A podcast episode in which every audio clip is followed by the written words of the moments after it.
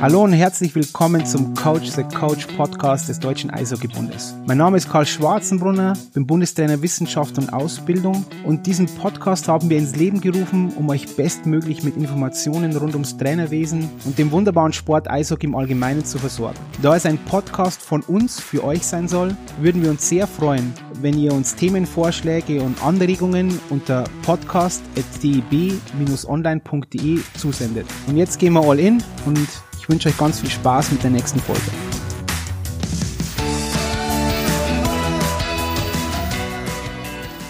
Hallo und herzlich willkommen zu einer neuen Folge des Coach the Coach Podcast des Deutschen Eishockeybundes. Heute mit Ben Schulze. Ben, hallo, wo erwische ich dich gerade? Ja, hallo Karl, äh, auch von meiner Seite. Äh, schönen guten Abend. Wir sind jetzt ja in den Abendstunden. Mich erwischst du äh, aus Hersching, also beziehungsweise ich bin am schönen Ammersee, da bin ich daheim und jetzt ist ja kurz vorm Wochenende sozusagen, äh, Freitagabend ist es ja und darum bin ich jetzt aktuell in Hersching am schönen Ammersee in Bayern. Sehr schön, Ben. Ben, du bist ja ein Tausendsasser, finde ich jetzt, weil wenn man, du bist ja bei mir auch oder bei uns beim DEB in der Trainerausbildung, du bist beim Deutschen Handballbund, bist Mitarbeiter für Schul- und Kinderhandball, da werden wir noch näher drüber eingehen, dann bist wissenschaftlicher Mitarbeiter an der TU München am Lehrstuhl für Sport- und Gesundheitsdidaktik, dann bist du beim Bayerischen Handball tätig. Ähm, das ist jetzt mal der grobe Übersicht, aber vielleicht erzähl mal ein bisschen von dir selber. Dein Sport ist ja Handball und wie du in diesen drei Tätigkeiten eigentlich aufgehst und wo momentan so deine, dein Fokus liegt. Ja, ähm, Karl, das hast du schon eigentlich super ähm, ja, so ein bisschen zusammengefasst. Ähm, hoffentlich ist der Begriff Tausendsasser auch positiv besetzt. Sehr positiv. Ja Sehr positiv, Ben. Okay, dann ist das eine Bezeichnung, mit der ich ähm, ja ansatzweise mitgehen kann. Nee, ich ähm, bin im Sportbereich verankert. Ich hatte das große oder habe das große Privileg, dass ich ähm, ja meine absolute Leidenschaft, mein großes Hobby angefangen. Ich mache seit ich vier, fünf Jahre alt bin, habe ich mit Handball angefangen, mit der Sportart, habe auch viele andere Sportarten selber gemacht, aber habe ja das große Privileg einfach, ähm, den mein großes Hobby, meine große Leidenschaft zum Beruf zu machen. Und das ist eine wahnsinnig tolle Aufgabe, da ähm, beschränkt es sich nicht nur auf einen Job von äh, Montag äh, bis Freitag von 9 bis 17 Uhr einfach ganz normal in Anführungsstrichen arbeiten, sondern ähm, durch viele verschiedene Tätigkeiten äh, weitet sich das bisschen aus und ähm, es macht super viel Spaß. Du hast schon richtig gesagt, ähm, ähm, ich bin sozusagen für euch, für den Deutschen Eishockeybund in der Trainerausbildung tätig. Das ist ein Bereich, der mir sehr viel Freude macht, weil ähm, ich da mal mit anderen Trainern in Kontakt komme, nicht nur so ein bisschen raus aus der Handball-Community rein in, in, in, in die Eishockey-Welt. Das macht mir, wie gesagt, sehr viel Freude. Ähm, hauptberuflich bin ich angestellt beim Deutschen Handballbund, ähm, jetzt auch erst seit kurzem. Das ist auch eine sehr tolle Tätigkeit. Und zwar, da bin ich im Bereich im Kinder- und Schulhandball unterwegs. Ich schätze, da werden wir später auch nochmal vielleicht näher drauf eingehen. Genau. Und ähm, seit 2017 habe ich, beziehungsweise arbeite ich noch zu einem etwas geringeren Anteil an der TU München, also an der Technischen Uni in München, da im Bereich der Sport- und Gesundheitsdidaktik und habe dazu ein Projekt zusammen mit dem Bayerischen Handballverband initiiert im Bereich der, der Grundschule. Das geht auch ganz stark in den Bereich der ähm, Lehrerinnen und Lehrerausbildung. Also da beschäftige ich mich mit den Fragen, wie werden Sportlehrer eigentlich ausgebildet? Da habe ich, bin ich als Dozent tätig, ähm, halt selber meine Lehre und ähm, versuche da ähm, ganz, ganz viel ja zu bewegen, weil ich vor allem in diesem Sportlehrerbereich immenses, immensen Bedarf sehe an Optimierung, an Vernetzung der einzelnen Bundesländern, so dass wir einfach für unseren Kinder einen qualitativ anderen Sportunterricht anbieten können, so wie er aktuell läuft. Das vielleicht so ganz grob zu meiner Vita. Ähm, genau. Mit den, auf die Sportlehrer möchte ich nachher ähm, gern kommen. Beim Bayerischen Handballbund bist du aber auch, bist du immer noch Landestrainer oder warst du?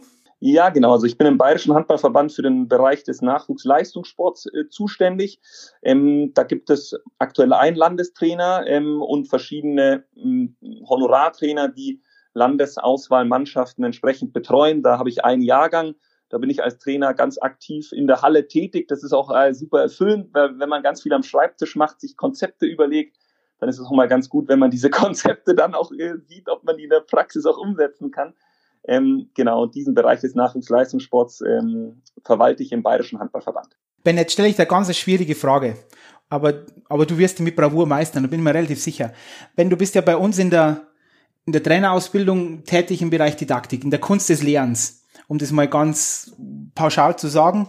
Aber ich möchte dich jetzt bitten, dass du vielleicht in wenigen Sätzen nochmal kurz zusammenfasst, was für dich Didaktik ist in, in, in einer, auch in der Trainerausbildung, wo du da Schwerpunkte legen würdest. Weil wir sind ja keine Lehrer, wir lehren natürlich sehr viel als Trainer, aber wir sind jetzt nicht unbedingt irgendwelche Grundschullehrer oder Gymnasiallehrer oder was auch immer. Wo, wo siehst du den Ansatz der Didaktik in der Trainerausbildung? Schwierige Frage, aber bravouröse Antwort von Ben, bin immer ganz sicher. ja, ich, ich, jetzt, jetzt muss ich wirklich äh, performen, jetzt muss ich wirklich leisten, weil wenn ähm, mein Chef, der Professor Philipp Mess, zuhört, äh, der wird das sicherlich mit äh, ganz, ganz besonders hinhören, was ich jetzt sage.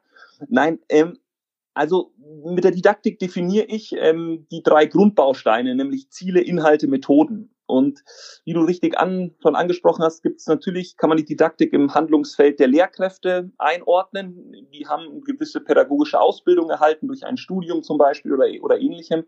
Und ähm, im Bereich der Trainerausbildung ist halt genau dieser Bereich von vielen Sportfachverbänden, von vielen äh, Dachverbänden in unserem organisierten Sport, meiner Meinung nach bisschen kommt das zu kurz. Und die Didaktik beschäftigt sich, wie gesagt, aus meinem, aus meiner Definition raus um, mit den drei Kernbereichen Ziele, Inhalte, Methoden und versucht halt ähm, im Themenfeld des organisierten Sports die Athleten mit dem Zusammenspiel mit dem Trainer in diesem Bereich weiterzubringen. Das vielleicht so ein bisschen als Definition. Ich kann gerne auf die drei Bereiche noch näher drauf eingehen, wenn es jetzt bisschen, ja, auf den ersten Blick bisschen zu ähm, ja, geh, ja, mal, geh, geh, mal kurz auf diese Ziele, Inhalte, Methode, einfach mal kurz umreißt es mal, wenn du auf diesen, von dieser Pyramide in Anführungszeichen sprichst oder von diesem Dreieck. Mhm. Ja, genau. Ähm, dann starte ich mal gleich mit den Inhalten. Also ähm, die Inhalte sind sozusagen ganz einfach definiert. Die Inhalte orientieren sich immer an der jeweiligen Sportart, in welchem Sportsetting man sozusagen tätig ist. Also wenn eben ihr jetzt vom Deutschen Eishockeybund eine Trainerausbildung anbietet, dann orientieren sich eure Inhalte an eurer festgelegten Rahmentrainingskonzeption, jetzt zum Beispiel für die Ausbildung von Nachwuchsspielern. In dem Bereich bin ich jetzt absolut kein Experte, weil ich mich im ich habe zwar schon auch Eishockeyspiele live gesehen und fand da die Stimmung überragend. Das hat mir wirklich viel Freude gemacht und Spaß, aber ich bin da kein Experte. Ich ähm, kenne mich mit der Eishockey-Technik, mit der Eishockey-Taktik wenig aus. Also der, der große Bereich der Inhalte, in diesem ähm, methodischen, in, in diesem didaktischen Baustein habe ich jetzt, wenn ich in der Trainerausbildung für euch tätig bin, wenig bis gar nichts zu tun. Der zweite Bereich ist der Bereich der Ziele. Ähm, Ziele halte ich für einen essentiell wichtigen Bereich, vor allem wenn man mit Nachwuchsspielern arbeitet oder halt mit Kindern und Jugendlichen, weil ich der ähm, Auffassung bin, dass das Setzen von Zielen, was die natürlich realistisch sein sollten, die man auch gut überprüfen ähm, kann, also dass man die gut überprüfen kann, das ist ein Bereich, der, im Sport auch deutlich zu kurz kommt. Also was setze ich eigentlich für Ziele? Habe ich Teamziele? Habe ich individuelle Ziele? Setze ich mir als Aufgabe ähm, sozusagen die unmittelbare Weiterentwicklung all, all, jedes individuellen Spielers von mir als Trainer oder setze ich mir als Ziel, ich möchte jedes Spiel einfach äh, mit plus fünf gewinnen. Also das sind entsprechende unterschiedliche Zielebenen und diese Zieldefinition ist, wie gesagt, der zweite Hauptbaustein der Didaktik. Und der dritte Baustein ist der Methodik. Also ähm, wie wende ich jetzt ähm, diese Inhalte, wie wende ich jetzt diese Ziele im Training oder im Wettkampf entsprechend an? Das heißt also, ich kann natürlich als Trainer ähm, im Training, wenn ich Übungen entsprechend anleite, kann ich das ganz, ganz stark von meiner Person zentriert machen. Also ich kann ganz klar sagen, ähm, der Puck geht von links nach rechts und dann wird aufs Tor geschossen.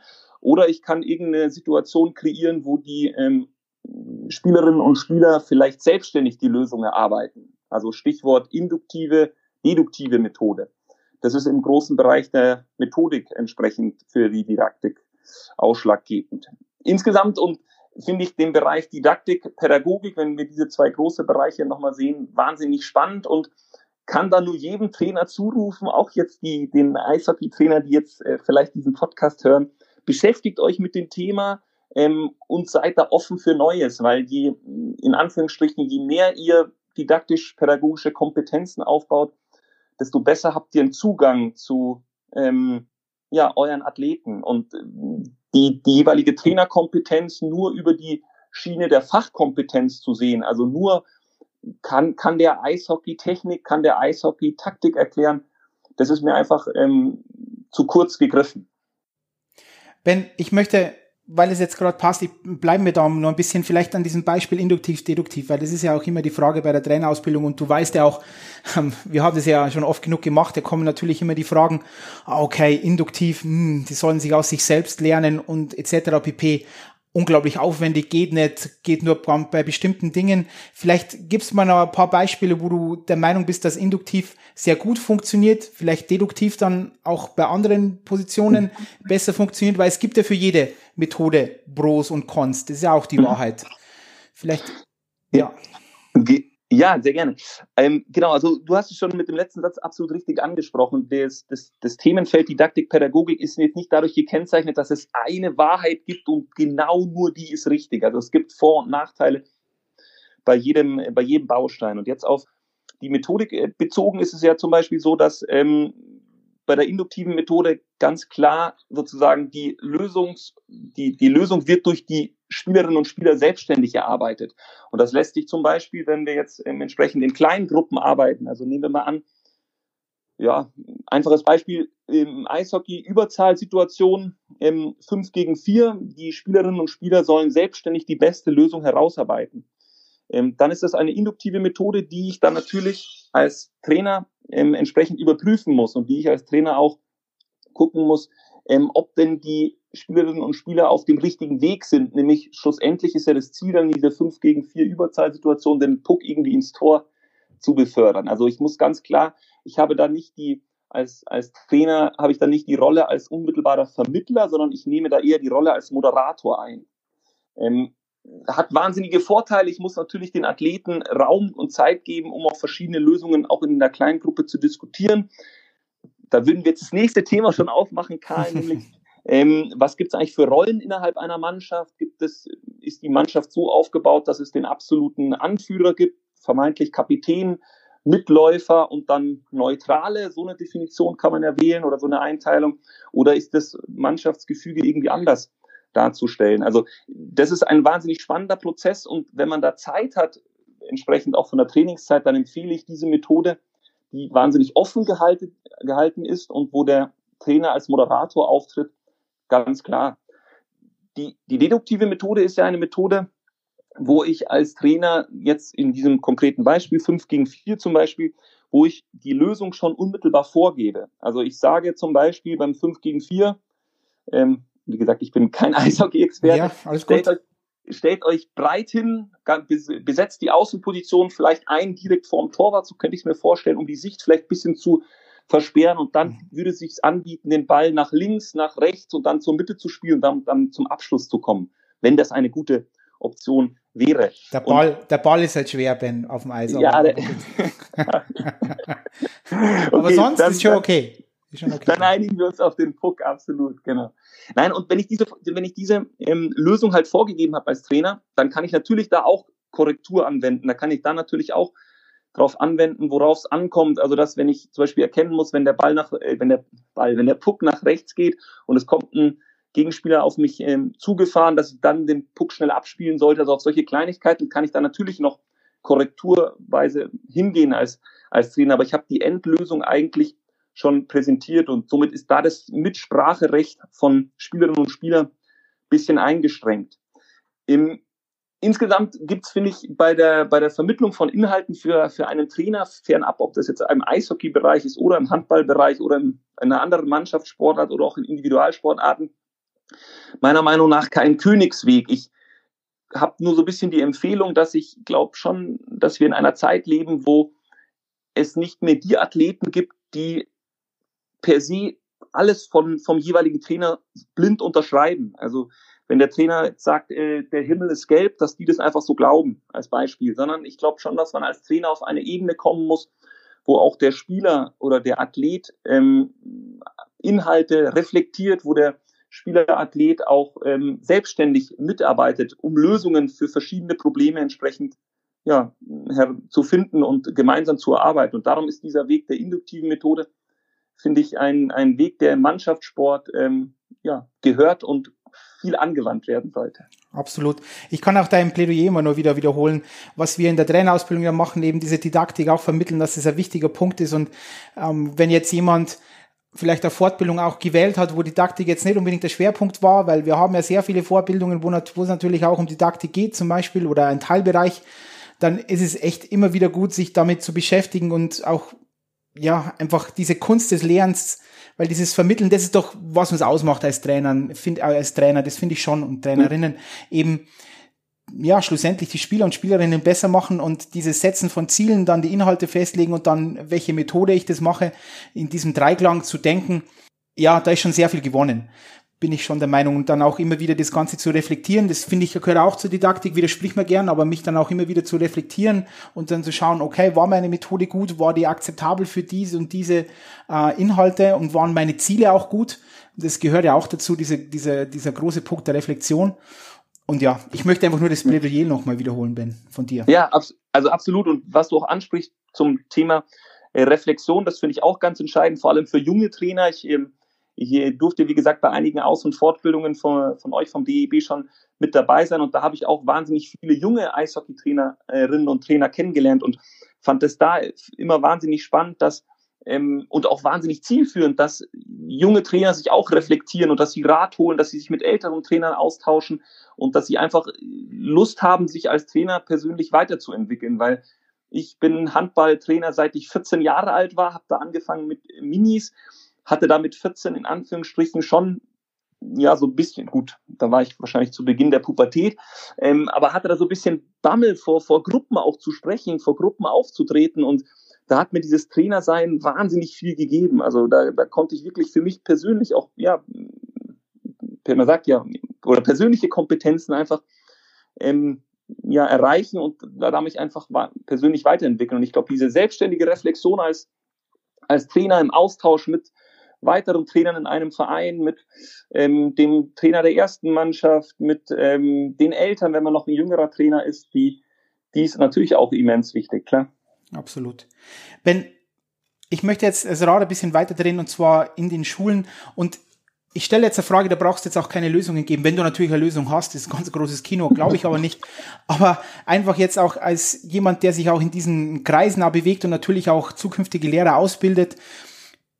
Wie siehst du unser Schulsystem gewappnet, auch für den Leistungssport, auch für die Entwicklung im Leistungssport oder auch hinsichtlich vielleicht da, wenn man einen Schritt zurückgeht, Sportunterricht fällt da sehr häufig aus. Ist es nur einfach irgendwas, was wir von außen so denken oder ist es auch wirklich so in diesen in diesen ähm, Kreisen und Schulen wird mhm. das auch so diskutiert. Ähm, wie soll der Sportunterricht von morgen ausschauen und wie kann der helfen, um auch, ja, um auch ganz, ganz plakativ Leistungssport zu produzieren? Mhm. Ganz viele Fragen und wie gesagt, du brauchst keine Lösungen liefern, Ben, aber einfach mal deine Ansicht zu dem, zu diesem Thema super interessante Fragen, Frage, beziehungsweise sind ja eigentlich zwei Fragen. Einerseits beschäftigt man sich mit dem Leistungssport, also was, wie kann man den Leistungssport und Schule irgendwie verknüpfen? Und einerseits, was gibt es denn ähm, für Defizite im, im, im Schulbereich? Und ähm, also eine Lösung hätte ich und die kann ich nur allen im, im, ans Herz legen, weil ich da wirklich absoluter Fan davon bin. Aber da, darauf komme ich gleich. Ich möchte erstmal so ein bisschen ja, vermeintlich unser Schulsystem analysieren und, oder analysieren ist vielleicht ein großes Wort, aber wenn man sich mit dem Schulsport beschäftigt, dann ist mir als erste große Sache ähm, aufgefallen, dass natürlich der Föderalismus, also jedes Bundesland ist für die, die Bildung zuständig, in gewisser Weise für den Schulsport an sich oder vielleicht auch für die Bildung ganz generell. Das mag ich aber jetzt gar nicht mich auf eine Seite schlagen. Vielleicht in manchen Sachen hinderlich. Also man hört ja manchmal in den Medien, da wird dann darüber diskutiert, ob es nicht ein Zentralabitur, also allgemeine Hochschulreife geben sollte, dass man das irgendwie einheitlich vergleichen kann, dann mit der Vergabe von ähm, Studienplätzen und Co. Das ist ein sehr, sehr großes Feld, also Föderalismus und Bildung. Was mir ganz extrem auffällt, ist der Bereich der Grundschule. Und da möchte ich kurz näher drauf eingehen.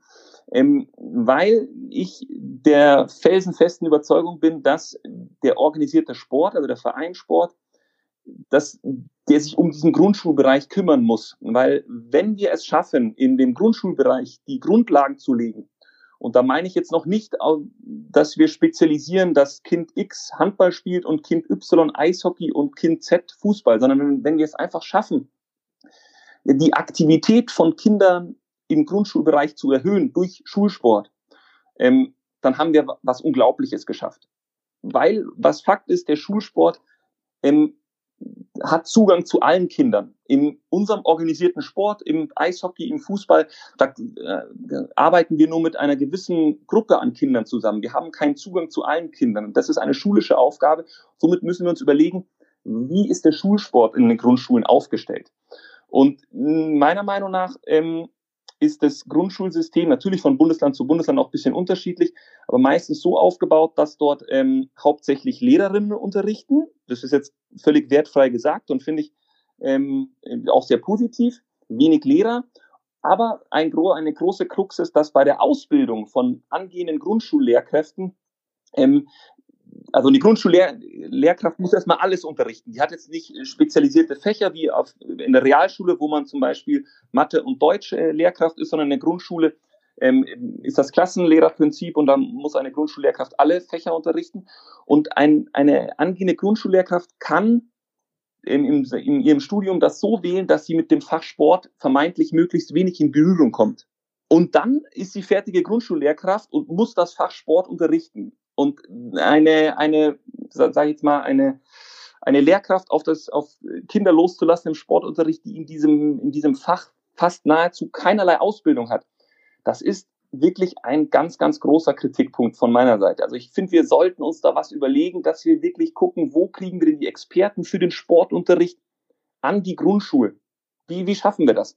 Weil es kann doch nicht sein, dass diesen ganz, ganz wichtigen Aspekt von der Grundschule und Sport, dass den dass der unterrichtet wird von Leuten, die jetzt überspitzt formuliert und salopp formuliert von Sport keine Ahnung haben. Das ist ein ganz, ganz großer Kritikpunkt, ähm, den ich habe. Und dann der zweite große Kritikpunkt ist die Anzahl an Stunden. Also was, was machen die Skandinavier? Die Skandinavier machen äh, die tägliche Sportstunde. Und da ist Sport nicht definiert. Eineinhalb Stunden und ähm, wir turnen am Reck oder am Barren, wichtige Turnübung, keine Frage. Aber diese ganz klassische Vorstellung, alle stehen in einer Reihe, jeder macht eine Turnvater Jan Gedächtnisübung. das ist nicht Sport. Es gibt wahnsinnig tolle Konzepte von den verschiedensten Sportarten für diesen Bereich. Es gibt Konzepte zum, ähm, zum Aktivität, einfach zur Aktivitätssteigerung. Und da müssen wir doch hinkommen, dass wir nicht sagen, jedes, Schu jedes Schulkind hat drei Stunden Schulsport die Woche, sondern es, es muss dadurch geschehen, dass man täglich aktiv aktiv ist, dass man täglich ja Sport macht. Das fängt an zwischen den Schulstunden, sich irgendwie aktive Pause und so weiter. Da gibt's ja auch schon langsam Bestrebungen dazu. Aber generell müssen wir das Fach Sport an der Grundschule in, stärker, in stärkeren Stellenwert braucht das einfach eine größere Lobby ist meiner Meinung nach, weil man kann ja auch das ähm, Fachsport mit vielen anderen Fächern noch koppeln, mit Physik, mit Ernährung, mit Sportgeschichte, wie ist eigentlich Olympia und so weiter und so fort. Also das sind Ansätze, die ich ähm, wahnsinnig spannend fand oder finde und mit denen ich mich intensiv auseinandersetze, wie du es vielleicht merkst, weil ich jetzt so aktiv hier gleich rede. Karl. So ist es, Ben. Aber da habe ich kurz eine Nachfrage. Ich bin ja immer der Meinung, dass Revolutionen von oben und von unten stattfinden müssen, um wirklich zu funktionieren. Von oben wäre jetzt natürlich ähm, unsere Kultusminister die dann dort auch ganz klar eingreifen, oder? Würdest du auch so sehen? Und mhm. du meintest ja jetzt auch, die Revolution von unten wären wir im organisierten Sport, in den Verbänden dann in die Grundschule zu gehen. Oder was würdest du denn vorschlagen? Was wäre deine Idee dann, dies zu tun? Aktiv, dass auch die Sportarten dann in die Grundschule reinkommen und eben auch den Klassenlehrerinnen, die, wie du absolut richtig sagst und, und auch ohne Wertung jetzt vielleicht von Sport einfach mit, mit Sport wenig zu tun haben und auch dann keine Leidenschaft entwickeln. Und ich denke schon, dass es wichtig ist, gewisse Leidenschaft für ein Fach zu haben, um ähm, ja. diesen, diesen Funken auch überspringen zu lassen. Ja, ähm, absolut. Der, der Funke muss überspringen. Ich muss ja mich in dem, in dem Fach auch wohlfühlen, wenn ich das unterrichte. Wie gesagt, an Grundschulen herrscht das Klassenlehrerprinzip. Ein, meistens unterrichten alle unter, unterrichtet eine Lehrkraft alle Fächer.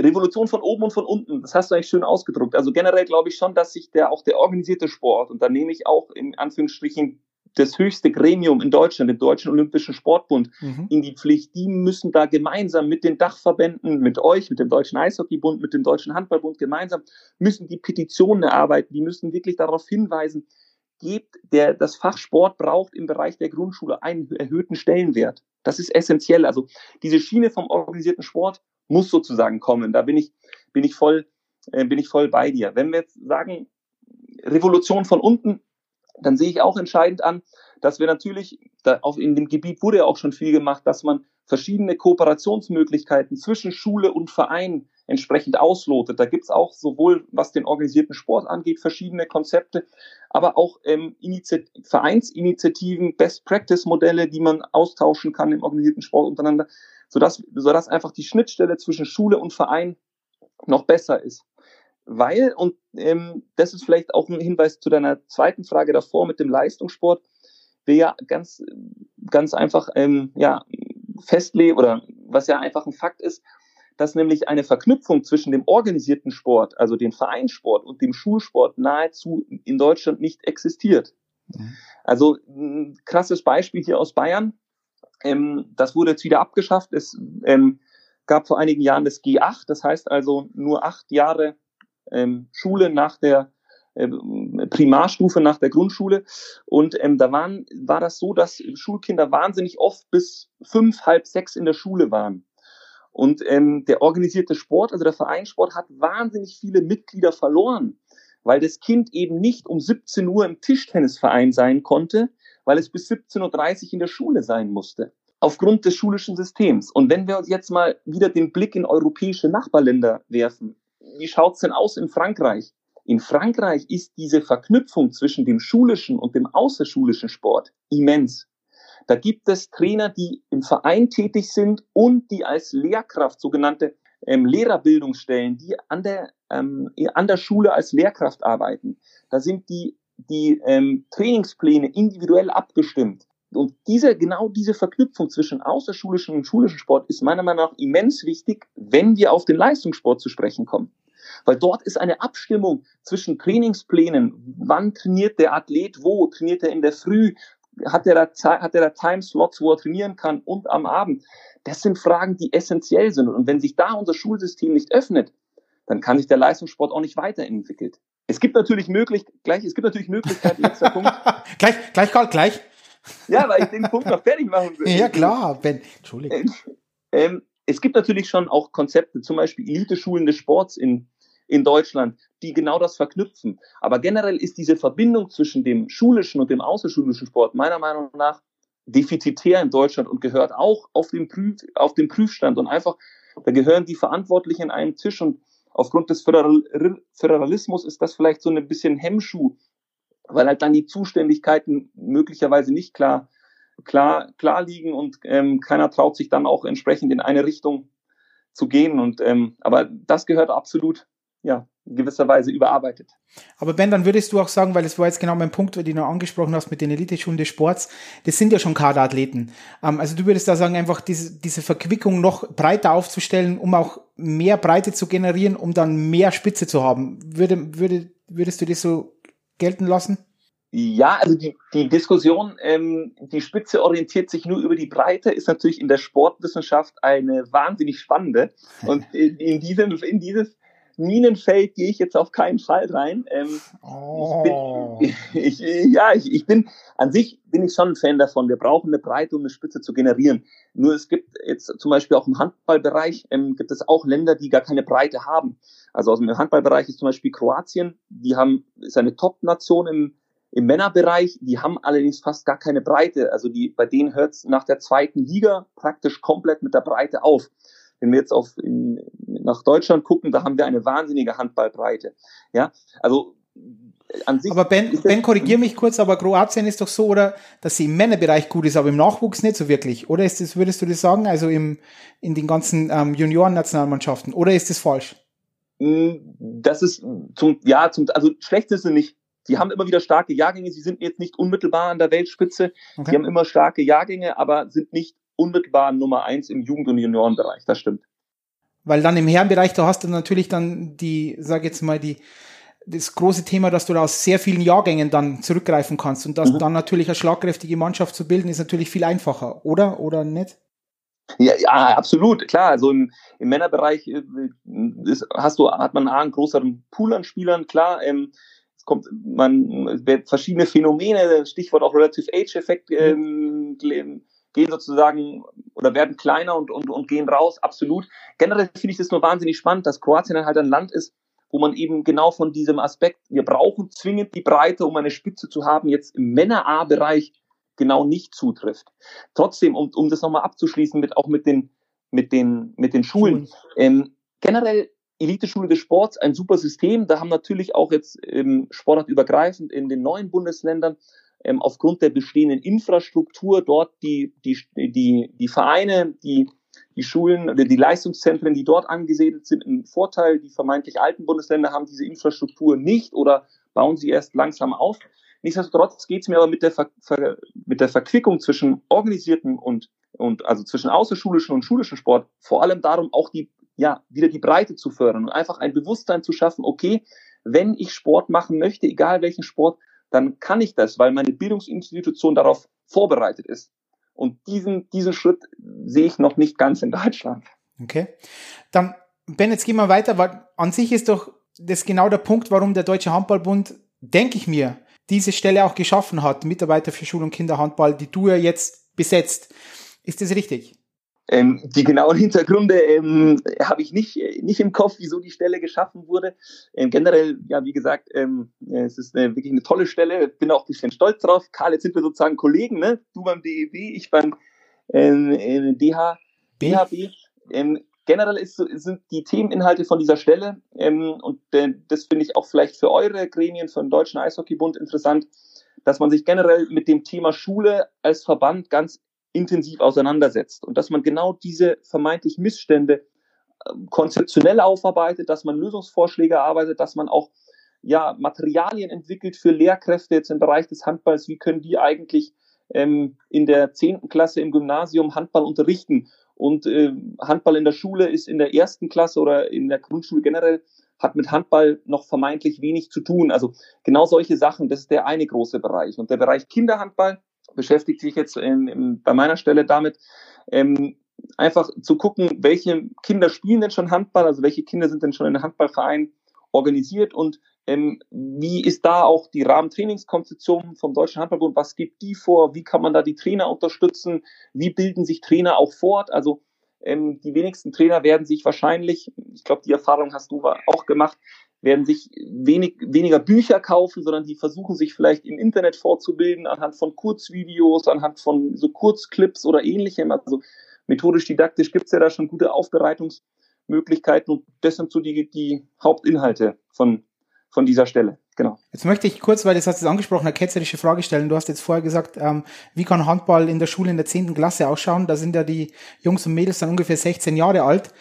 Ähm, das ist dann aber wieder, wie gesagt, für die Breite, oder? Für, für einen breiten Sport. Oder, weil du würdest ja sagen, das ist ja dann zu spät. Oder ist das für die ja absolut machbar? Das würde mich jetzt interessieren, dass du sagst, ja, ein 16-Jähriger oder 16-Jährige kann immer noch absolut im, im Spitzenhandball, im Leistungssport Fuß fassen. Bin ich mal gespannt. Ja, also die generell ist die die Schulkonzeption des Deutschen Handballbunds sieht jetzt erstmal sieht jetzt erst ist jetzt nicht auf den Leistungssport ausgerichtet, sondern die Schulkonzeption sieht erstmal vor Hilfestellungen für Lehrkräfte zu entwickeln, dass sie ähm, dass ähm, dass sie die Sportart Handball lehrplankonform unterrichten kann und das ist sozusagen für die zehnte Klasse muss es da genauso Konzepte geben wie für die wie für die erste Klasse. Worauf deine Frage, glaube ich, so ein bisschen abzielt, du kannst mich aber auch ähm, gerne korrigieren, ist, was denn zum Thema Späteinsteiger im Handballbereich so ein bisschen mm, ja, zu sagen ist. Und da unterteilt sich das eigentlich ganz stark ähm, von unmittelbaren Leistungssportlern und so in Anführungsstrichen ja nicht Leistungssportler. Ich nehme jetzt den Begriff Breitensportler nicht in die in den Mund, weil ich eher wenig von weil ich die Unterscheidung zwischen Leistung und Breitensport nicht zielführend finde. Aber das ist eine andere ähm, Diskussion. Also generell ist so, man kann auch erst mit 13, 14 Jahren Handballspielen anfangen und noch Nationalspieler oder ähnliches werden. Also einfaches Beispiel, es gibt einen Handballer aus Island, der war auch Welthandballer, der hat erst mit 13 Jahren Handballspielen angefangen. Der hat vorher nie Handball gespielt, hatte aber, und jetzt komme ich eigentlich wieder zurück zum Thema Grundschule, vermeintlich in Island wohl eine ganz gut vielseitige motorische Ausbildung. Der wurde von den grundmotorischen Fertigkeiten und Fähigkeiten anscheinend schon relativ gut ausgebildet, sodass dann die Spezialisierung, in dem Fall die Sportart Handball mit 13, zu dem Erfolg gekommen ist, dass er entsprechend ähm, Nationalspieler wurde. Der, die 16-Jährige in der 10. Klasse, ähm, der wird eher wenig Handball anfangen. Also die, der Handballsport ist so aufgebaut, dass die meisten Mitglieder in der Altersstufe ja ich sage jetzt mal, so ganz grob kann man es nicht sagen, aber oder ganz genau kann man es nicht sagen. Ich sage mal ganz grob, zwischen acht und zwölf Jahren fangen die meisten Kinder mit dem Handballspielen an. Aber jetzt, ich, ich, ich frage jetzt nochmal nach, auch da Advocatus Diaboli, ähm, der Handballbund hat natürlich schon auch mit der Besetzung deiner Stelle den Hintergedanken, den Leistungssport zu fördern. Auch, auch wieder, du darfst mir gerne widersprechen, nur es ist ja nicht so, dass es dann nur um den Schulsport geht, sondern natürlich wollt ihr auch Nationalspieler damit, dass du auch wieder ein Teil bist in diesem großen Räderwerk, um Nationalspieler und Spielerinnen zu, ähm, zu, sage ich jetzt mal, kreieren. Oder würdest du dem widersprechen, Ben? Nee, dem würde ich nicht ganz untersprechen. Nur, meine Tätig nur mein Tätigkeitsfeld ist explizit nicht dem Leistungssport zugeordnet. Aber meine Tätigkeiten haben dann sozusagen, wenn man die Entwicklung eines Kindes sich anschaut, gegebenenfalls in drei, vier Jahren dann unmittelbaren Einfluss auf dessen leistungssportlichen Verhalten. Genau, so könnte man das vielleicht gut, ähm, gut definieren. Also wie gesagt, ich bin nicht im Leistungssport tätig. Ich kümmere mich um keine Jugendnationalmannschaft äh, oder ähnliche, sondern ich überlege mir, was gibt's denn für andere Stufen im Bereich Kinderhandball, die schon in Vereinen organisiert sind, oder aber im Bereich Schulhandball, im Themenfeld Handball und Schule. Was muss man denn da entsprechend für Konzepte ausarbeiten, sodass Kinder zum Sport kommen und dann entsprechend mit der Spezialisierung ab 10, 11, 12 Jahre auch gegebenenfalls zum Handball. Genau, also du schaffst Strukturen, also oder, um ja. dann später irgendwann Leistung zu kreieren. Also so will ich das sehen. Oder und das finde ich ja ganz absolut legitim und hervorragend. Also dass das auch gemacht wird, um diese Strukturen zu schaffen, dann später um Leistung zu generieren. Und das ist auch nicht verwerflich, finde ich, in keinster Art und Weise. Mhm. Ähm, Erzähl mal, weil das würde mich jetzt einfach interessieren und du hast es aufgebracht, also frage ich dich, warum würdest du nicht vom Breitensport sprechen? Das ist auch ein, ein Minenfeld in der, in der sportwissenschaftlichen Diskussion oder im Sportbereich. Die Unterscheidung Leistungs- und, oder Leistungs- und Breitensport wird ja von ganz, ganz vielen ge, ge, sozusagen ja, gemacht. Und, äh, auch vom DSB. Ein, es gibt zum Beispiel C-Trainer Leistungssport, C-Trainer Breitensport. Breitensport, also, genau, absolut richtig. Auch ein Themenfeld, womit sich der Deutsche Handballbund intensiv beschäftigt mit der C-Lizenz. Ausbildung und Diskussion darüber genau absolut richtig. Also bei dieser Eingruppierung gibt es Leistung und Breitensport. Ich spreche deshalb in diesem ganz sportpraktischen Kontext nicht gern darüber, weil auch der Breitensportler eigentlich aus seiner Sicht Leistungssport betreibt. Also nehmen wir mal an, wir haben jetzt den, wir haben, da wird jetzt ja in Corona-Zeit darüber diskutiert, ist die dritte Liga Handball Leistungssport, ja oder nein? Mhm. Von den DOSB-Statuten. Nehmen wir mal an, wir gehen in die fünfte Liga. Fünfte Liga hier in Bayern. Ähm, da macht der jeweilige Spieler oder die jeweilige Spielerin auch aus seiner Warte heraus Leistungssport. Der geht auch zweimal die Woche ins Training, der ist auch top motiviert, der möchte sich verbessern. Der macht, der macht also auch auf seinem, auf seine, mit seinen Möglichkeiten und mit seiner, ja, Kapazität, mit seinen Rahmenbedingungen ähm, neben Beruf und so weiter, macht er auch von sich aus Leistungssport und hat auch, so ist ja unser Wettkampfsystem aufgebaut, möchte auch gewinnen. Ich spreche darum also, wenn ich in diesem sportpraktischen Kontext bin, weniger gern von Leistung und Breitensport, sondern ich spreche lieber eigentlich von Spitzensport, ja, und Sport. Also der Spitzensport ist unmittelbar da, wo ich das wirklich zum Beruf mache, wo ich unmittelbar jeden Tag dafür arbeite. Das ist Spitzensport für mich, oft definiert auch mit Leistungssport. Und der andere Sport, ähm, also ich finde, Breitensport hat, wenn ich mit Breitensportlern rede, auch immer ein bisschen einen negativen Touch. Darum möchte ich da die Diskussion in die andere Richtung hinlegen. Okay. Also nicht nur semantisch, sondern wirklich auch äh, andere äh, Begriffsbelegung und dann auch um Okay. Ich bin da leicht anderer Meinung, weil ähm, mhm. wenn jetzt zum Beispiel jemand Skifahren geht, dann ist es für mich 99 Prozent der Fälle, was Menschen betreiben, ist kein Sport, sondern die rutschen mhm. halt da irgendwo runter. Das ist dann, also das ist für mich nicht, also ähm, da fängt ähm, Sport nicht an, zum Beispiel als Nebenbeispiel. Aber, aber okay, ich lasse das mal so stehen und ich sehe deinen Punkt absolut und dass das nicht nur eine semantische Unterscheidung ist, sondern auch, dass du den Begriff einfach anders belegen möchtest und damit ihm auch eine andere Wertigkeit gibst irgendwo. Ja, mhm. okay, verstehe. Wo, wie lange bist jetzt ähm, schon beim Deutschen Handballbund in dieser Position als Mitarbeiter für Schul- und Kinderhandball und wo sind jetzt deine heutzutage wird ja immer gesprochen, wir arbeiten alle agil. Du arbeitest wahrscheinlich auch ganz agil und hast da Sprintziele und so gesetzt und so. Ähm, erzähl mal, wo deine, wo so deine Zwischenziele sind und wo die Reise hingehen soll in den nächsten Jahren, denke ich mir mal. Ja, genau. Äh, also ich ähm, arbeite offiziell seit 1. Oktober ähm, äh, für den Deutschen Handballbund und hatte auch gestern mit meinem Team äh, digitalen Einstand. Das war leider nicht in Präsenzform möglich, sondern wir haben uns digital getroffen und äh, haben angestoßen oder ich habe eine Runde ausgegeben, beziehungsweise nicht eine Runde ausgegeben. Meine Kollegen mussten sich selber äh, ein Getränk holen. Die konnten nicht, äh, ich konnte ihnen ja keinen ausgeben. Genau, äh, weil wir jetzt ähm, aktuell auch im Homeoffice sind. Mhm, genau, ähm, seit 1. Oktober und Ähm, ja, meine, meine Ziele sind erstmal ganz grob. Wir wollen ein, ja, ein, eine Plattform entwickeln, wo sowohl Vereinstrainer als auch Lehrerinnen und Lehrer verschiedene Inhalte, Handballinhalte ähm, einfach aufbereitet ähm, sich runterziehen können. Also das ist so ein bisschen im Bereich der Weiterqualifizierung von Trainerinnen, aber auch von Lehrkräften. Da möchten wir ein neues Portal Portal aufbauen und dann gilt es die, das ist der Bereich Kinder sozusagen und der Bereich Schule beschäftigt sich jetzt mit dem ersten großen Ziel, nämlich die verschiedenen Konzepte, die es im Bereich der Schule gibt. Also es gibt Konzepte für den Bereich Handball in der Grundschule, es gibt äh, Konzepte für Handball in der Sekundarstufe 1 und so, also weiterführende Schulen, dass man das zusammenführt und ähm, daraus eine Gesamtschulkonzeption für den Deutschen Handballbund entwickelt. Das sind so die zwei ganz, ganz großen Bausteine.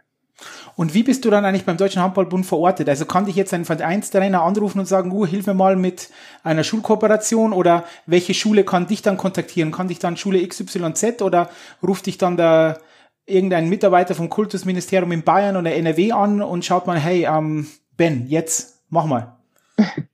Ja, also im, im Handballbereich ist es ja auch so, dass ähm, neben dem Dachverband der Deutschen Handballbund, es gibt ja auch immer noch Landesverbände, die ja auch, äh, wo die, die eine, enge, eine, enge Bindung an die Handballmitglieder existiert und wo die auch wahnsinnig tolle Konzepte in den verschiedensten Bereichen auch schon erarbeitet haben und noch anwenden. Aber prinzipiell, genau, also ich bin telefonisch erreichbar.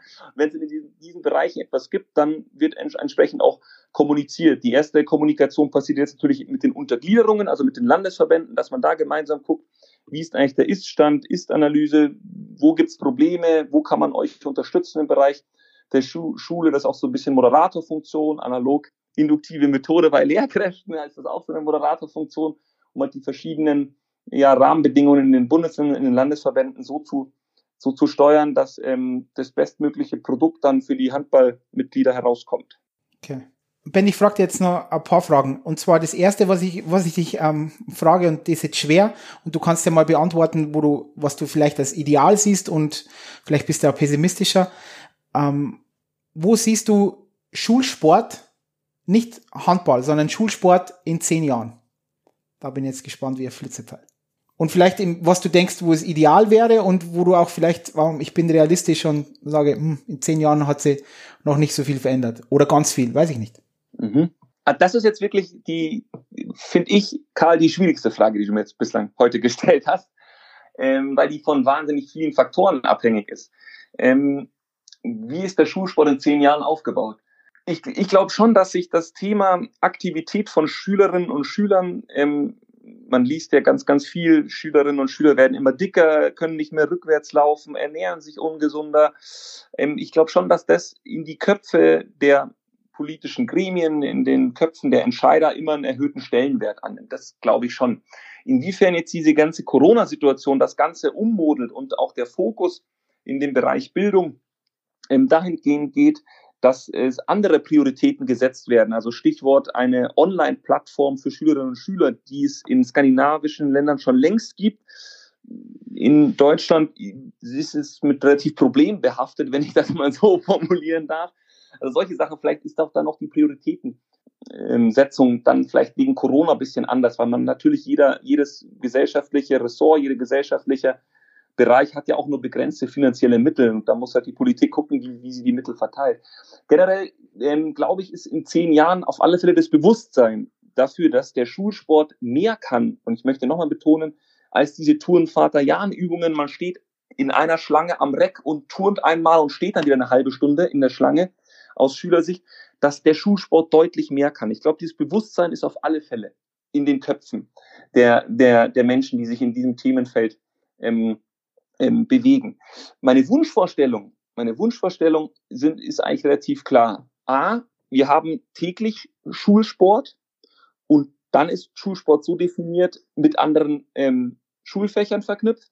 Das ist die erste Wunschvorstellung. Und die zweite Wunschvorstellung, wir haben eine ganz starke Verknüpfung zwischen dem organisierten Sport und dem Schulsport und schaffen es somit, die wahnsinnige, diese wahnsinnige Anzahl an Trainerkompetenzen, die in unserem Land rumschwirrt, sei es im Eishockey, sei es im Handball, sei es im Fußball, im Basketball, dass man die irgendwie an den Schulen mit integriert, so wie es zum Beispiel die Franzosen gemacht hat, haben. Und ähm, das wäre die Wunschvorstellung. Aber ansonsten, Karl, muss ich dir wirklich sagen, das war mit Abstand die schwerste Frage. Ben, siehst du schon siehst du schon Anhaltspunkte für das für deine Wunschvorstellung? Also wird auch in den Kultusministerien schon umgedacht und auch was ich ja extrem, ich jetzt benutze das Wort spannend finde, diese Verknüpfung von Sport und anderen Fächern. Mhm. Ähm, er, erklär mal, ich sag dann vielleicht auch, na, ich brauche gar nichts dazu sagen, für das habe ich ja dich. Ähm, wie, wie du siehst du das, Ben? Oder erklär das mal vielleicht auch unseren, die jetzt dazuhören, wie das sowas ausschauen kann. Weil das finde ich ein sehr, sehr spannender Punkt und wo ich auch sehe, wo ich der Meinung bin, dass das so der Durchbruch irgendwo sein könnte, meiner Meinung nach. Ähm, ja, Genau, so ich, ich gehe gleich darauf ein, auf den ersten Teil der Frage. Ich möchte den, den zweiten Teil der Frage gleich oder zu Beginn beantworten. Ähm, Zusammenarbeit mit weiteren Schulfächern. Ich glaube schon, dass dieses interdisziplinäre Arbeiten, also dass man nicht jetzt sich nur guckt, Sport ist für Sport zuständig und Mathematik für Mathematik, sondern dass man einfach guckt, wo gibt es denn Überschneidungen in diesen in diesen Schulfächern, dass das unmittelbar Einzug gehalten hat. Also da auch wieder die Skandinavier haben uns haben es uns vorgemacht, das war auch groß in der Presse, in, ähm, in Finnland, glaube ich, gibt es gar keine Schulfächer mehr, sondern nur so Module, wo man auch wählen kann und die miteinander arbeiten. Und der, der, der, das Fach Sport hat Anknüpfungspunkte, zum Beispiel zum Schulfach Biologie. Also was passiert, wenn ich schnell laufe mit meinem Herz-Kreislauf-System? Ja, Physiologie, Anatomie. Was passiert, wenn ich umknicke? Was für Bandverletzungen gibt es da im Schwunggelenk? Stichwort Biologie. Der zweite Punkt, Physik. Wenn ich, du hast es angesprochen, ähm, mit meinen Skiern den Berg runterfahre, was wirken da für Kräfte? Wie kann ich das, kann ich da irgendwie äh, Kräfte ausrechnen? Ähm, kann ich FSM das mal A. Ja, genau. So ja, genau, solche Geschichten. Ähm, nächstes große Bereich ist Sport und Geschichte. Das habe ich schon angesprochen. Zum Beispiel Thema Olympia, Konflikt, ähm, zum Beispiel ähm, äh, Nord-Südkorea Olympiateilnahme. Was hat das auf die Weltgeschichte entsprechend für positive ähm, Eigenschaften gebracht. Also diese Verknüpfung zwischen solchen Fächern ist essentiell. Bei, bei Sport und Mathe bin ich jetzt noch nicht ganz auf eine Idee gekommen, wie man das verknüpfen könnte, aber es gibt zum Beispiel auch den großen Bereich, was jetzt ja kein Schulfach ist, aber zum Beispiel Ernährung. Also dass gesunde Ernährung mit Sport irgendwie zusammenhängt. Sport und Gesundheit ist, glaube ich, auch unstrittig. Das muss man halt dann entsprechend durch kluge Module, durch kluge Konzepte irgendwie irgendwie matchen. Also ich glaube, das interdisziplinäre Arbeiten im Schulbereich, das kommt langsam, hängt meiner Meinung nach wahnsinnig viel aktuell noch von der Eigeninitiative der Lehrkräfte ab. Ich glaube, es wäre schön, wenn, wenn da auch sozusagen von Entscheiderseite, also von den jeweiligen äh, Bildungsministerien, die entsprechenden Impulse kommen. Und ich glaube, das ist eine ganz, ganz tolle Sache und wäre ein ganz großer Schritt. Ähm, ich möchte vielleicht, Ben, ben, die zweite ja. Frage, bevor du oder beantwortest. Ich gehe auch in diesen, diesen Bereich dieses Dopaminlernen, also diese Neurotransmitterausschüttung, wenn man Sport macht und das auch so verknüpft, nicht nur mit diesen, wie du jetzt meintest, dass ich dann über Kräfte ausrechnen, Physik und so verbinde, sondern auch, dass ich über sportliche Bewegung dann auch nachhaltiger lerne einfach, ja, dass ich ähm, versuche dann über diese Neurotransmitterausschüttung ganz dominant ist ja immer Dopamin, Serotonin etc und dass ich dann dort auch nachhaltiger lerne, nämlich ins Langzeitgedächtnis bringe und diese auch intelligent Sport in den Unterricht wirklich einbaue, also auch Bewegung. Genau, ja, also absolut. Das ist, glaube ich, relativ unstrittig, dass wenn man Aktivität hat, dass man dann besser lernen kann, dass man sich Sachen besser merken kann, ist, äh, glaube ich, unstrittig. Auch, äh, ja, sozusagen Betriebe gehen ja immer mehr in die Richtung, dass sie irgendwie bewegte Pausen für Mitarbeiter anbieten. Also wenn man von 8 Uhr bis 12 Uhr am Rechner sitzt und arbeitet, kann mir keiner erzählen, dass man zwischen 10.30 äh, Uhr und 11.30 Uhr noch produktiv ist. Von 11.30 Uhr bis 12 Uhr ist man wahrscheinlich äh, produktiv, weil man, weil man dann die Mittagspause schon im Kopf hat. Ja, aber diese bewegte Pause absolut und äh, dass man sich besser merken kann, mm, ja, ist, ist, ist unstrittig. Welche positiven Sachen ich in dem Schulkontext noch sehe, und das ist jetzt sozusagen die Antwort auf deine erste Frage, Karl, ähm, ist, dass ich schon auch positive Ansätze sehe. Also zum Beispiel ein Bundesland möchte jetzt ähm, einen neuen Grundschullehrplan entsprechend entwickeln und ist da auch auf den organisierten Sport zugegangen und hat sich da Input geholt. Also ich glaube, dass sich Ministerien öffnen müssen für den organisierten Sport und da auch die Experten mit mit ins Boot holen und sagen, komm, arbeitet doch mit in diesem Projekt einen neuen Grundschullehrplan.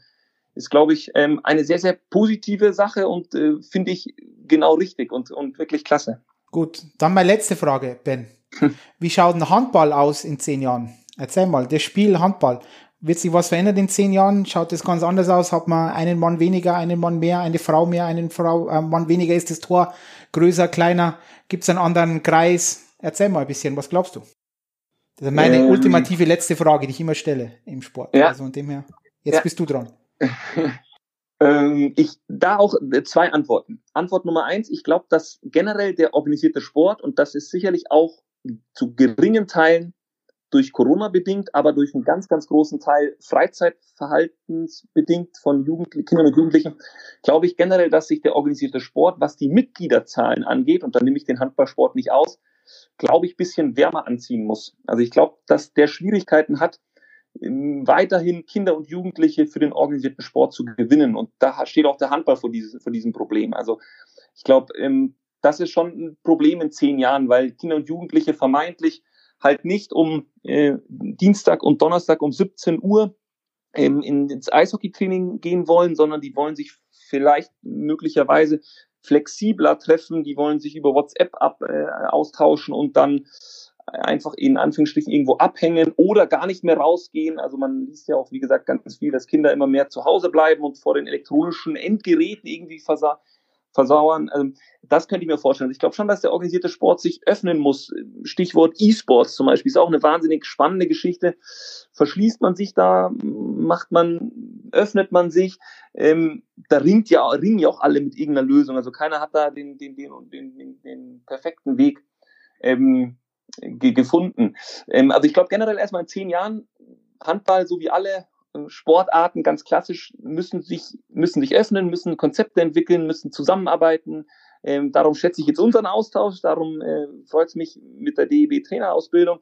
Ich glaube generell, dass man sich gemeinsam ist man stark, ne, als organisierter Sport. Das sollte in, in viele, vielerlei Köpfe, vor allem was die Mitgliedergewinnung ganz allgemein für den Sport angeht. Der zweite Teil der, der, der Antwort, die Antwort auf, auf deine Frage, wo steht der Handball? Ähm, es gab in, in der jüngsten Vergangenheit relativ viele Regeländerungen, die auch wahnsinnig viel diskutiert wurden. Ich glaube, in zehn Jahren ist auf alle Fälle die Zielidee des Handballs, nämlich den Ball irgendwo durchzuwerfen, die ist auf, gar, auf sicher besteht noch. Also das, die Grund, grundsätzliche Spielidee hat sich nicht geändert. Ich glaube aber, dass ähm, das Spiel noch schneller wird, dass man sicherlich noch Regeln findet, ähm, jetzt zum Beispiel analog zum Basketball, da gibt es ja die sogenannte Shot Clock. Ähm, ob da wird, wird auch schon drüber diskutiert, ob man es noch schneller macht. Ich glaube auch, der Handball wird ähm, ganz aktiv gegen dieses Image arbeiten, ähm, brutale Sportart oder vermeintlich brutale Sportart durch Regeländerungen, also dass die Schiedsrichter noch mehr Regeln an die Hand bekommen, um, um vermeintliche Fouls auch zu sanktionieren. Solche Sachen, glaube ich, wird sich öffnen, aber ähm, die Zielidee Handball wird wird sicherlich auch in zehn Jahren identisch sein, nämlich einfach den Ball von einer Abwurflinie irgendwo in ein Tor reinwerfen. Und sei es zwischen zwei Pylonen oder zwischen zwei Stangen durch. okay. Zum ersten Teil der Frage, da möchte ich jetzt noch kurz was sagen, weil die neue Shell-Studie ist jetzt rausgekommen, diese um, Shell Use Study von 2019.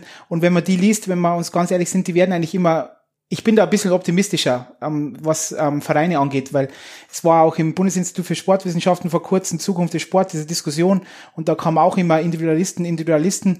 Aber wenn man diese neueste Studie anschaut, bin ich ganz ehrlich, die sind ist unglaublich konservativ eigentlich, was, was ähm, die Jugend von diese 14- bis 25-Jährigen erwarten in den nächsten zehn Jahren. Sicherheit, ähm, einen guten Job, ähm, viele Freunde, Familie ähm, ja, ich weiß nicht. Ich bin da relativ sicher, dass auch der Verein auch das auch bieten kann, wenn er, wenn er offen ist, wenn er sich ähm, öffnet, eben vielleicht auch für E-Sports dann auch wieder neue Menschen dazu gewinnt.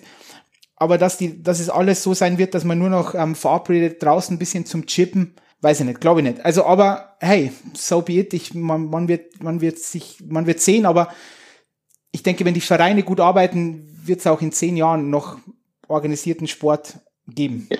Ja, absolut. Nur ich, äh, ich möchte jetzt gar kein, äh, gar nicht lang, lange darauf antworten, aber die eine Antwort musst du mir jetzt noch in Anführungsstrichen zugestehen. Gibt ich da noch zwei oder drei? ich bin absolut auch der Fan davon, mutig in die Zukunft zu gucken. Absolut. Also ich bin gar kein Pessimist oder sehe da jetzt alles schwarz. Unbedingt mutig in die Zukunft, nicht im Sport immer nur jammern, was läuft alles schlecht, sondern einfach let's do this, come on, jetzt äh, geben wir Gas und kooperieren im Sport und sehen nicht nur Konkurrenten überall, sondern übers übergeordnete Zielstellung ist natürlich meiner Meinung nach in dem Bereich, auf dem Bereich, in dem Bereich bin ich jetzt tätig, nämlich erstmal ganz, ganz viele Kinder für den Sport zu gewinnen. das sollte die Hauptstelle, Hauptzielstellung sein. Und ähm, das Ganze mutig, absolut. Ben, danke, danke fürs Gespräch. Ähm, hol alle, alle Kinder, die du findest, in den Sport rein. Mach ganz viel, auch mit dem Enthusiasmus, den du jetzt gezeigt hast, in, diesen, in dieser Stelle, die der DAB geschaffen hat. Danke für alles, unbesiegbar bleiben und wir hören uns, Ben. Jawohl, Karl, ich sage auch vielen Dank fürs Gespräch und ähm, ja, bis bald.